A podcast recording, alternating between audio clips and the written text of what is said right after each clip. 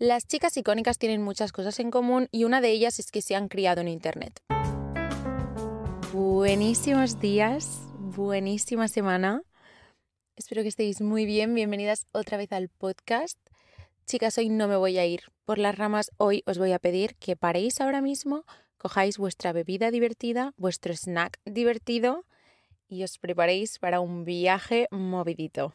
Hay ciertos momentos que cualquier persona nacida en el final de los 90, principios de los 2000, simplemente tiene que haber vivido. O sea, hay ciertas cosas que nos ha dado la cultura pop que nos han hecho ser icónicas. Son los pilares de nuestra escuela, las tesis que sustentan nuestra filosofía, ¿no? Entonces, tenemos que repasarlas, tenemos que dar una lección de historia, he hecho una línea cronológica para este episodio, pero vamos a repasar lo que yo creo que es la cronología de las chicas icónicas, o sea, los pequeños momentos que nos han hecho ser quien somos. Hace mucho que quiero hacer este episodio y no lo he hecho porque a veces he pensado, ¿y si soy yo la única friki? ¿No? ¿Y si esto no está en las cabezas de todas? No, sí, sí que va a estar, lo sé, sí que va a estar. Y si no, felicidades, porque eso significa que no estás crónicamente online y que seguramente conoces lo que es la paz interior. Pero también te digo, hay que culturizarse. Hay que empezar por la prehistoria, chicas, lo que había antes de Internet. Efectivamente, Disney Channel. Disney Channel es como la guardería de las chicas icónicas. O sea, un Camp Rock tonto, un High School Musical tonto. High School Musical es, es que es una superproducción, obviamente. O sea, ¿qué voy a decir? Mi momento favorito claramente es... ¿Te Detroit? Claro que te Detroit, Gabriela. Claro que te Detroit. Es que yo a Gabriela la odio. O sea, yo ya lo dije. O sea, aquí la mejor y la, la buena era Sharpay y todos lo sabemos. Ya hice un episodio sobre ello. Después hablaremos de Sharpay. Pero Gabriela, qué cosa tan sosa. Además, ¿cómo vas a coger al chico claramente más guapo de todos, que encima cocina y que encima es un amor de persona y le vas a tener tres películas cocinando creme brules en vez de darle una tramita principal? O sea, Justicia para el chico de las creme brûlées, que para no tener, yo creo que no tenía ni nombre, no sé ni cómo se llamaba. Pero bueno, High School Musical icónica, o sea, es que yo tenía la equipación de los Wildcats, obviamente, no la de animadora, ¿eh? la de jugadora de básquet. Pero bueno, después llega Cam Rock. Cam Rock me acuerdo perfectamente del día que se estrenó. O sea, yo estaba con mis padres y nos encontramos unos amigos que tenían una hija de mi misma edad y estábamos las dos en plan, jijiji, vale, sí, pero que nadie diga hora de ir a cenar porque a las nueve empieza el cine Disney Channel, que te ponían eso tan mono en plan, la carátula, ¿no? Y ese día estrenaban Cam Rock y obviamente pues es que teníamos que estar en casa los Jonas Brothers con el anillo de castidad, o sea, qué gracioso viéndolo ahora en perspectiva. Eso es la prehistoria, Disney Channel, o sea, esto era cuando aún no teníamos acceso a internet y si lo teníamos solo era para abrir el Club Penguin. Entonces, pues nos teníamos que apañar con lo que tocaba, ¿no? Un poco de Shake It Up, Los Magos de Waverly Place. Vamos a confesar nuestros crashes de Disney Channel, mi crash de Disney Channel. Jake Ryan, que salía en eh, Hannah Montana de vez en cuando, era como un novio superestrella que tenía ella, que venía de vez en cuando a tocarle los cojones en la playa. Ese chico a mí, que ahora lo veo y cero mi tipo, pero bueno, Jake Ryan, creo que se llamaba así. ¿Quién más era mi crush de Disney Channel? El friki de los magos de Beverly Place. Es que yo soy así, o sea, el mayor, el Justin. Es que yo soy así, no puedo evitarlo. Ese era mi crush. Entonces llega Internet, ¿no? Como la llegada de la imprenta, pues llega Internet y empieza la edad antigua para mí personalmente la mejor y ahora entenderéis por qué os lo digo. Siento que en la edad antigua se fundaron nuestros valores porque llegó el antecesor de Pinterest, la primera configuración que a mí me dejó claro que mi cerebro solo podría funcionar con imágenes bonitas hasta el resto de su vida, We Heard It. Aquí tengo que puntualizar, para mí lo que es We Heard It entiendo que para muchas de vosotras será Tumblr, lo siento por vosotras, sinceramente. O sea, creo que Tumblr era la guerra, We Heard It era la paz. O sea, en We Heard It solo veíamos fotos de los cacaos estos redonditos que eran los EOS, ¿no? Que costaban como 10 euros cada cacao, fotos de vasos de Starbucks con combinaciones coloridas, fotos de cosas de Victoria's Secret que yo en qué puñetero momento me iba a comprar si yo no tenía una Victoria's Secret en 40.000 kilómetros a la redonda, todo en tonos como muy pastel, ¿no? Como fotos hechas con el rétrica, mucha Ariana Grande, muchísimo Ariana Grande. O sea, yo pagaría mucho dinero por poder ver ahora mi cuenta de We Heard It y eso fue el inicio del postureo, porque Instagram me ha pasado por muchas fases, ¿vale? Que a mí esto es algo que también me fascina haría sinceramente un TFG entero sobre los lenguajes que ha creado Instagram y, las modas que han surgido de ahí. Es muy fuerte. Pero al principio las fotos tenían que ser como rollo We en plan, tú ibas a tomarte un bocata y literalmente le tirabas una foto al bocata con la rétrica y eso ya era un post. Yo colgué, yo colgué, ¿sabéis los lacasitos, no? Como los Smarties. Pues una de mis primeras fotos en Instagram, obviamente hecha con la rétrica, era un smiley hecho de lacasitos en el mármol de mi cocina. O sea, tal cual cogí ocho lacasitos, los puse en forma de cara contenta y me sudó la polla lo demás y lo colgué en Instagram y yo pensé, ¡ah! Lo más icónica, me encanta. Y ese tipo de fotos es que era genial, o sea, te pedías un Starbucks, le decías a la chica que te pusiera un corazoncito al lado del nombre y tenías la foto más guay de la semana. Como con absolutamente todo, pues llegó la presión estética a rompernos la fiesta, ¿no? Mm, sois chicas, tenéis que competir, en plan, ¿qué coño hacéis mirando todo el día fotos de cosas bonitas que queréis tener y fantaseando con compraros estas cosas? En plan, por favor, espabilad un poco, ¿no? En plan, sentiros mal con vuestro cuerpo. Entonces, tuvo que llegar un personaje supremo a romper el orden establecido y efectivamente ese papel le tocó a Alexis Ren. Alexis Ren, yo no tengo absolutamente nada contra ella, seguramente la chica lo pasó mal, la verdad, las cosas como son, porque su novio Joy Álvarez tenía unas pintas de no saber lo que es el consentimiento fuertísimas. Pero Alexis Ren llegó y dijo, chicas, aprended. Y bueno, es que ya está, o sea, esquemas rotos, esquemas completamente rotos. Ya empezó allí, en plan, tenías que tener un cierto cuerpo, tenías que colgar unas ciertas fotos. ¿Cómo no vas a estar en Bali desayunando con tu novio en una piscina, amiga? ¿Es que eres una cutre o cómo va? Pero bueno, cuando llegó Alexis Ren, yo creo que la historia aquí pues avanzó, ¿no? Ya estaríamos en la era medieval. Sí, porque la era medieval es un poco violenta y, y como que en esta también, ¿no? Porque llegamos a lo que yo creo que sí que fueron como mis inicios como adolescente, Hollister y Abercrombie nos vendieron un estilo de vida. Tú te comprabas una sudadera Hollister y ya no vivías en Cáceres, tú de repente vivías en Palm Beach, las tiendas completamente oscuras, con, con, la música a tope para que un poco los sentidos como que ya no te funcionaran bien y no pudieras valorar lo extremadamente caro que era para la mierda de ropa que estabas comprando, que yo os digo que caí, pero, o sea, caí con todas las de la ley. Recuerdo que yo quería el típico anorak ese que tenía como muchas cremalleras en rosa y tenía como el agujero para el dedillo. Yo ese anorak lo quería con toda mi vida porque era como el diploma de persona guay, ese anorak, ¿no? En un momento. Y recuerdo que fuimos a la tienda y yo le dije a mi padre en plan que quería ese y mi padre encontró una parca o una gabardina, no me acuerdo qué era, monísima, pero que no tenía pajarito en ningún lado, o sea, no tenía el logo por ningún lado. Y me dijo, pruébate esta que me gusta y si te gusta te la compro. Y yo le dije, ¿qué dices si no tiene logo? Y mi padre me cogió y me dijo, fuera de esta tienda ya. Ya. ¿Os acordáis de ese grupo de música que era como muy de Hollister, MKTO, que tenía... No, había Cody Simpson que tenía la canción de... Bueno, espectacular. Y después había los de MKTO que tenían la de You're my head, my. Classic, ¿vale? No, no voy a seguir cantándola, pero me entendéis, ¿vale? Classic. Esa canción era tan Hollister es que me encantaba. Yo estaba tan in con eso y además había como un grado superior que era obviamente Abercrombie. En plan, si no sabías lo que era Abercrombie, es que tú no viajabas, ¿sabes? O sea, eras una chica poco de mundo. Entonces, yo cuando viajaba con mis padres, lo primero que hacía era buscar en el mapa de esa ciudad dónde estaba la Abercrombie. Todos los chicos ahí a la entrada de la tienda, en tejanos y sin camiseta, saludándote, y tú con 13 años, en plan, ¿dónde coño me meto ahora? ¿Sabes? En plan, qué vergüenza más grande. Y después tenías que pasearte con la bolsa que tal cual era como dos personas liándose a saco y tenías que pasearte con esa bolsa, ¿sabes? No sé. En la edad medieval seguramente es donde muchas de vosotras vivisteis el fenómeno Justin Bieber, ¿no? Incluso a lo mejor principios de One Direction. Yo tengo que decir, lamentablemente no caí.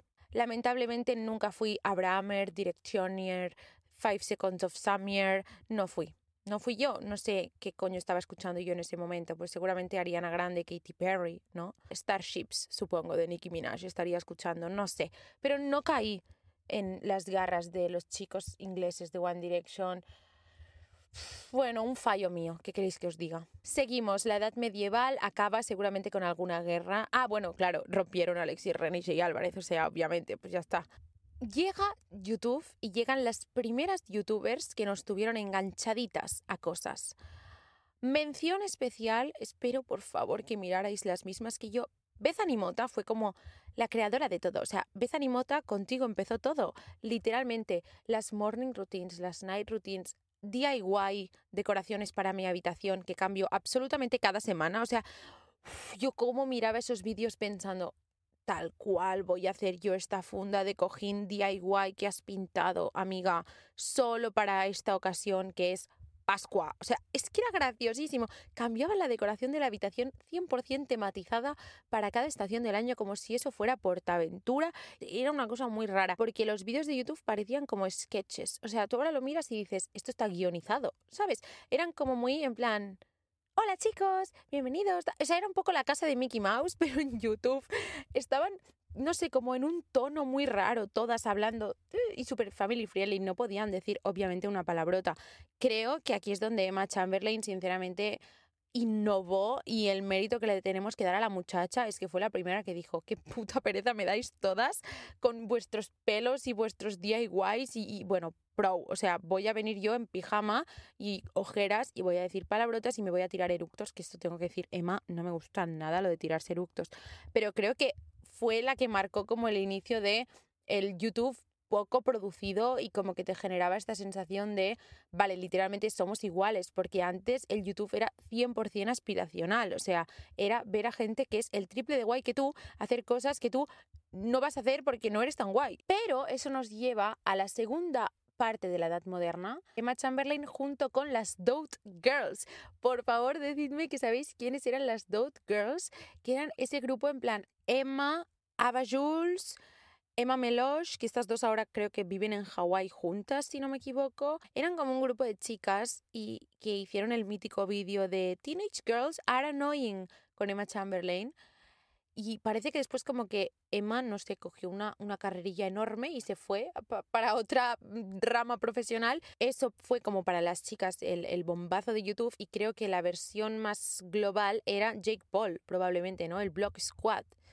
Jake Paul, Logan Paul, lo de ir a Japón y grabar un puñetero cadáver, o sea, es que es fuertísimo. No me gusta nada que ahora eh, Logan Paul, o sea, vale, sí, tú puedes cambiar y puedes mejorar, pero a ver, otro que no tiene cara de saber lo que es el consentimiento, ¿sabes? Y ahora que sea patrocinador del Barça, pues me toca las narices. ¿Qué queréis que os diga? Lo de Prime, esto me parece agua con azúcar y colorante, pero bueno, no sé, no voy a ser yo tampoco quien juzgue. Sí, sí que voy a ser yo si llevo una hora juzgando.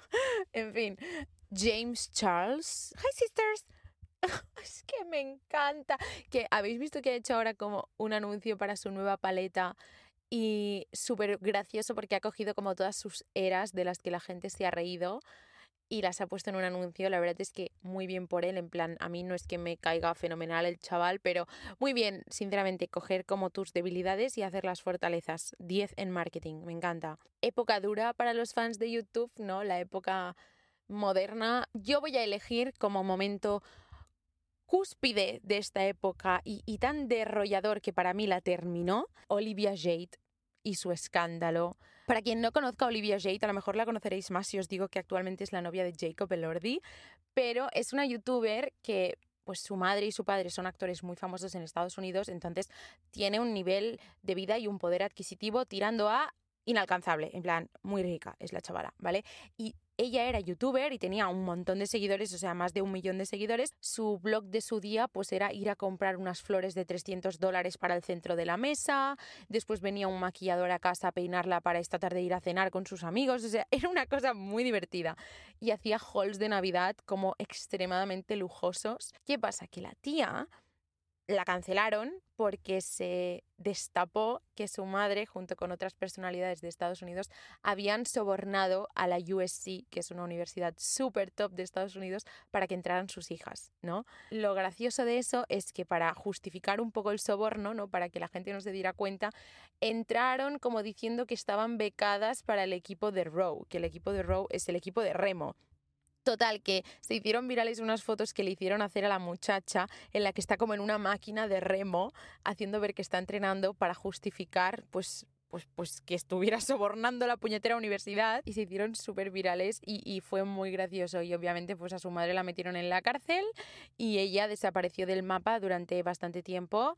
Eh, y fue la primera vez que a mí pues alguien que a mí me gustaba le cancelaron y fue como ostras y ahora qué coño hago en plan la dejo de mirar y estuve mucho tiempo sin mirar sus vídeos. Tengo que decir que ahora los he vuelto a ver porque la chavala ha vuelto. ¿Qué quieres que te diga? O sea, es la novia de Jacob Elordi. Es interesante de ver, ¿sabes? Y es que a mí me encantaban sus vídeos, me dan muchísima paz, o sea, sus vlogs creo que son de mis favoritos, pero eso para mí fue el final de la edad moderna en YouTube. A raíz de esa decepción, pues dejó un poco de lado la plataforma y entonces llegó, pues eso, la edad contemporánea, ¿no? El renacer de las chicas icónicas, porque entramos en la época Rupi Kaur. Chica, todos hemos pasado por allí, no hace falta que lo niegues, ¿vale? Rupi Kaur, esos poemas, esa sensibilidad a la hora de escribir. A ver, tengo que decir que yo no estoy muy de acuerdo. A ver, no, primero nos centramos. Rupi Kaur es la chica que hizo estos libros de Milk and Honey, eh, The Sun and Her Flowers, ¿no? En fin, son estos libros de poesía súper corta que son como cuatro líneas y no tienen ni un signo de puntuación y tenían dibujitos que las acompañaban muy monos todos. Yo la verdad es que esos libros los leí en un momento en el que me fueron fenomenalísimamente bien. Son libros que a mí me ayudaron mucho con la aceptación de mi propio cuerpo. Esto va a parecer muy raro, pero yo siento que en mi proceso de empoderamiento hay como dos figuras claves y, dos momentos icónicos que fueron pues Rupi Kaur sacando sus puñeteros libros con su puñetera poesía y Bad sacando su también poesía moderna Independent, que es una canción que la tía solo sacó en catalán, que de verdad me sabe mal por la gente que no entienda catalán porque es su mejor canción. La tenéis en YouTube, creo que hay muchísimas con subtítulos. E, esos dos momentos a mí me dijeron, vale, Laia, ya está, en plan, amamos ser mujer, ¿vale? Tenemos que aceptar que eso desencadenó una ola de poetas de pacotilla colgando en mm, Pinterest y en un montón de sitios poemas que no hay por dónde cogerlos, en plan, te miro en el café, porque ahí está tu cara. Y te veo en las mañanas, porque la locura, la vida es una locura, la vida siempre es una locura y un y tus ojos son tornados. Y siempre es lo mismo, ¿vale? Pero son muy graciosos esos poemas. Entonces yo creo que eso fue la edad contemporánea de las chicas icónicas, ¿no? De encontrar estas poesías, todo el día guardando tatuajes, todo el día guardando quotes, ¿no? En plan frases así como, no sé, súper empoderadoras y a la vez que no te dicen absolutamente nada. Pues cuando tú te crees que estás madurando, ¿no? Y que estás llegando como a tu etapa ya como más cuerda y no, estando loca hay algo que las chicas icónicas vimos, pero no todas. Esto sí que era un poco un grupo selecto de personas, llegamos allí, porque no lo podías ver en la tele normal, tenías que buscar ahí tus encrucijadas. Y es que todas las chicas icónicas vimos Scream Queens. Scream Queens. Si no habéis visto Scream Queens, juraría que ahora está en Disney Plus y os lo recomiendo como lo que más en la vida. O sea, esta serie sí que empezó aquí mi momento de. O sea, mi glow up empezó también un poco en Scream Queens, la verdad os digo. Es tan icónica, sale Nick Jonas, sale Mar Roberts, sale Ariana Grande y son como un grupo de chicas en una hermandad de Estados Unidos y hay un asesino, ¿vale? Pero es muy gracioso porque las malas, ¿no? Como las que serían las de Mean Girls, pues se llaman Chanel, Chanel número uno, Chanel número dos, Chanel número tres. Me encantan, o sea, serie de chica icónica que tenéis que haber visto. La era contemporánea técnicamente no ha terminado, o sea, yo creo que con los años mirarán atrás y acerca del 2020 pues le van a poner como un, un fin de era, ¿no? Iba a empezar una nueva era, no sé cómo le van a llamar, en plan la era del clip, yo qué sé. Pero bueno, técnicamente seguimos en la era contemporánea, entonces os voy a decir ahora mismo qué, es icónico ahora, ¿no? ¿Qué, ¿Qué, estamos haciendo las chicas icónicas? No podemos hablar de, de, la máxima expresión de ser icónica y de servir sin hablar de las Kardashian, o sea, no podíamos no hablar de las Kardashian en este vídeo. Las Kardashian es que nos han regalado tantísimos momentos, sinceramente, yo es que ole por ellas simplemente por el archivo de GIFs que nos van a dejar para la eternidad. Creo que mis favoritas son Kim y Kylie. Courtney es como que sí, pero no. No sé, sí, pero no.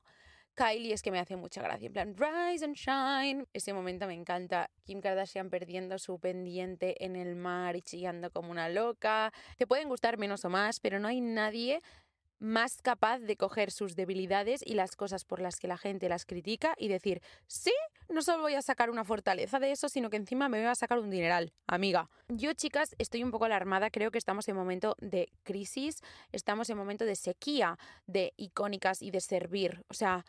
Mm, Vale, tuvimos Euforia que nos dio como Alexa de Amy, ok, pero ahora mismo siento que las chicas icónicas tampoco tenemos mucho de dónde sacar, o sea, no sé, o escucháis Hot Girl Talks o no sé de dónde vais a sacar el ser icónicas. Es que Kendall Jenner, claro, Kendall Jenner, ¿qué nos da? nada. Literalmente Kendall Jenner no, no ha dado nunca nada. Solo nos ha demostrado que no sabe cortar un pepino. Hailey Bieber a mí me cae súper bien, la verdad, pero es eso, o sea, servir lo que se llama servir. Bueno, nos da algún outfit bueno de vez en cuando, alguna cosa icónica hace, pero poquito, no, no se moja, ¿no? O sea, no, no se moja, igual que Matilda Jerf, otra icono actual, que por cierto la están cancelando. No sé si queréis que hablemos de ello, haría un TikTok a lo mejor hablando de ello, pero mm, la están cancelando. Pero es eso, sí que es verdad que ha sido como nuestro icono post pandemia, ¿no? Muy comfy, muy calmadita ella, mucha paz mental. Y a mí me encanta, de verdad, pero a ver, es eso, servir lo que es servir, pues no, porque es que no abre nunca la boca. Entonces, ¿cómo nos vas a dejar una frase célebre sin abrir la boca? Mira, ¿sabéis quién creo que sí que algo nos da? Un poco a su manera, pero algo nos da. Sofía Richie. Sí lo digo, sí lo digo. Ya lo sé que estáis pensando, hombre, no, no tiene muchas vibras de icónica bueno, piénsate mejor, porque esta chica estuvo con Scott Disick. Ahora que se expresa un poco más en TikTok y tal, yo pienso, esta chica no es tonta para nada, o sea, no tiene nada vibras de chica tonta. Y estuvo con Justin Bieber también, es que icónica, un poco icónica, Sofía Richie, la verdad es que sí. Pero es eso, estamos como en escasez, no sé, decidme. Mira, los comentarios de hoy pueden ser qué momentos ahora mismo icónicos creéis que con el tiempo vamos a mirar atrás y vamos a decir, serviste comiste y no dejaste migas. En fin, hemos llegado a este punto que hemos hecho como un repaso por nuestra historia. Me da muchísima rabia porque seguro que me habré dejado momentos graciosísimos y estaré editando esto y me voy a enfadar conmigo, pero no pasa nada. Seguro que habréis pensado, Laia, literalmente te has dejado a nuestras maestras, te has dejado a las creadoras de, lo icónico. Tranquilas, es que ellas no forman parte de la historia, ellas forman parte de la religión. Esto es un pequeño epílogo, que es lo que va al final de las cosas, si yo no me estoy equivocando ahora mismo, porque vamos a hablar de la mitología. Esto es que, es que no son históricas, son diosas. O sea, si diéramos como el país icónico y tuviéramos nuestro monte Rushmore, las caras que tendrían que estar talladas en piedra son estas cuatro. Número uno, efectivamente, Sharpay Evans. Sharpe Evans incomprendida, injustamente robada, injustamente malinterpretada. Es que qué rabia me da. O sea, el primer ejemplo que pudimos tener de persona que lucha por lo que quiere y que le da absolutamente igual lo que se le ponga por delante, que ella va a por sus sueños y a por sus objetivos, y encima nos la vendieron como que era la mala, y encima porque era rubia. Justicia. Número dos, El Woods. El Woods es un personaje súper importante porque creo que fue de las primeras veces en las que vimos que no hay una incompatibilidad entre ser alguien que ama lo estereotípicamente femenino y ama las cosas que se han categorizado como de chicas y ama mostrarlo y que eso es completamente compatible con ser una persona lista, espabilada, exitosa, con cerebro, empresaria, abogada, lo que te dé la puñetera gana. O sea, claro que sí, no sé por qué eh, habíamos demonizado la hiperfeminización, es algo que odio, ¿no? Parece que si quieres ser una chica guay, tienen que no gustarte las cosas de chicas. Porque tú lo digas. El Woods, que para quien no esté situado ahora mismo es como el personaje principal de Una rubia muy legal, es un ejemplo fantástico. O sea, ser como las otras chicas no está mal. Ser como las otras chicas no te hace menos guay, menos atractiva para los hombres. No eres mejor que las demás por ser distinta a las demás. ¿Sabes cuándo eres mejor? Cuando te da absolutamente igual tercera madre fundadora de nuestra religión, Blair Waldorf. No me vengáis con dónde está Serena, ya hay dos rubias, ¿vale? En esta montaña, entonces necesitamos una morena. Y necesitaríamos un poco incluso más de representación. Lo que pasa es que los medios no nos han dado mucho material con el que trabajar, pero estoy en contra de que la representación siga siendo este tipo de cuerpo y este tipo de cara, pero bueno, es lo que hay. No me gusta Serena porque me parece más de lo mismo. Blair Waldorf, apruebo, la apruebo a ella, apruebo sus looks que no me pondrían nunca en la vida, pero que la hacen ser ella. Tú di que si tú ve a Yale y soborna a quien tengas que sobornar y lucha por lo que tengas que luchar. Una chica con las ideas claras, otra cosa no, pero las ideas claras sí. Finalmente termino esta exposición este ensayo que podría haber estructurado un poco escrito y hubiera sido ya mi TFG, con Para mí, la reina de lo icónico, no porque fuera una buena persona, las cosas como son, o sea, no tenemos que ser ciegas ante lo evidente, pero sí por todo lo que nos ha dejado, por su legado, ¿no? Por su peso histórico.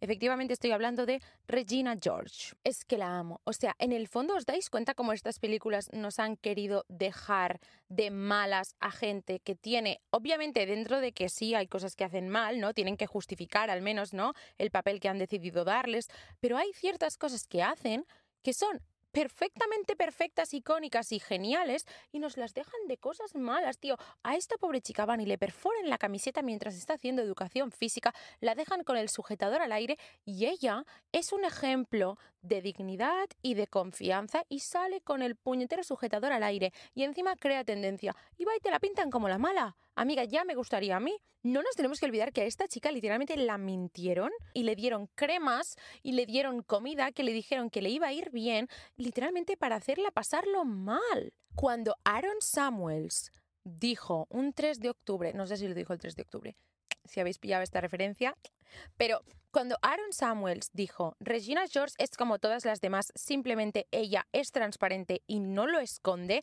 estuvo diciendo factores factores. Y esto cuando antes lo aprendas mejor. Así que yo nomino a Regina George como reina del baile y como eh, madre fundadora de nuestra religión. Me ha encantado hacer este episodio, me ha encantado hablar de esto, me encanta hablar de esto, estaría horas y horas, me tomaría 40 cafés con todas vosotras para hablar de más momentos icónicos que seguro que vosotras recordáis y yo ahora mismo me he olvidado. Es tan divertido, yo por cosas como estas sigo crónicamente online y no me voy a ir. ¿Cómo voy a curar mi problema con Internet cuando Internet me da estas joyas? Espero de verdad que os hayáis visto reflejadas, que os hayáis reído un rato, que hayáis podido empatizar conmigo. Si habéis pensado, ¿esta chica en qué país ha vivido? O sea, literalmente mis momentos icónicos son completamente distintos eh, pues déjamelos aquí abajo, quiero verlos, quiero informarme, o sea, decidme cuáles son vuestros momentos icónicos favoritos. Al final, aprender de otras culturas siempre es riqueza y yo si algo quiero ser es rica, así que me parece fenomenal. Y ya está, chicas, creo que lo voy a dejar aquí, lo voy a dejar por todo lo alto, me voy a enviar vuestros paquetitos de Vinted que por si no lo sabéis me he hecho Vinted, en Instagram siempre aviso y lo he puesto todo, así que os animo a que me sigáis por allí. Os voy a pedir, si os apetece, que le deis estrellitas en Spotify sobre todo que lo compartáis con las amigas con las que a veces referenciáis estos momentos, pues se lo pasáis, a lo mejor se ríe un rato y le alegráis la tarde. Muchísimas gracias por estar aquí una semana más, nos vemos la siguiente y hasta entonces cuidaros mucho, mucho, mucho.